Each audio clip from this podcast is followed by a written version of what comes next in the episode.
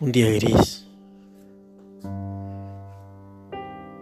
Muchos truenos recorrían los cielos, haciendo grandes explosiones. La tierra se estremecía.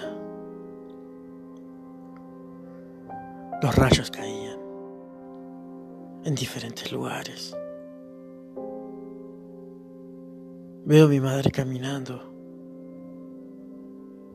hacia unos arbustos. Un rayo cae al arbusto, donde se dirigía mi madre. La explosión fue grande. El sonido fue impresionante. Mi madre aturdida miraba de un lado a otro perdida, sin saber qué pasó. Estaba aturdida. Miró hacia los cielos, relámpagos por todos lados. No llovía.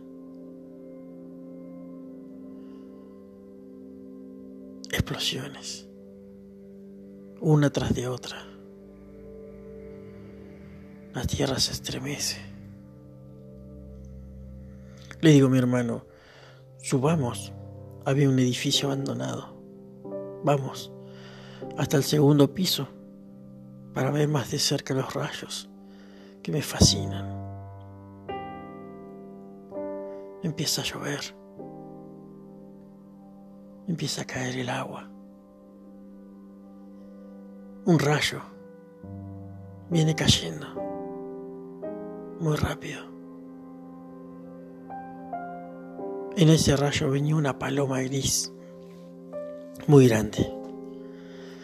Una paloma gris, muy grande, venía bajando en el rayo. La veo venir, se vino acercando hacia donde yo estaba. Cada vez más cerca, viene volando bajo. Abro mis piernas y la paloma cruza entre mis piernas. Sentí su cuerpo. Sentí el cuerpo de la paloma, como si cruzara en cámara lenta.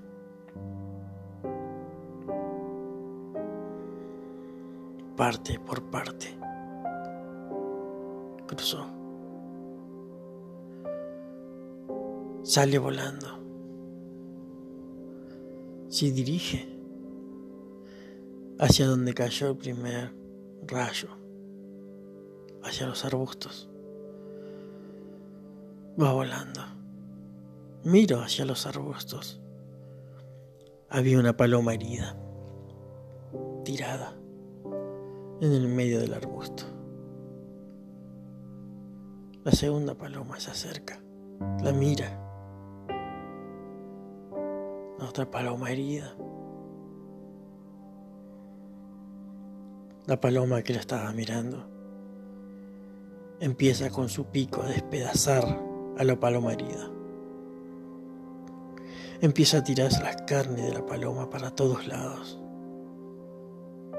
Era impresionante ver cómo la despedazaba. Uno de esos pedazos de carne cae cerca de mi pie. La paloma me mira fijo, con sus ojos grandes, naranjas. Nos miramos fijos. Me veo reflejado dentro de su ojo y quedé encerrado.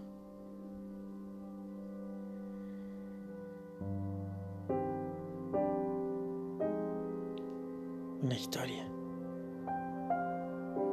de un tiempo perdido.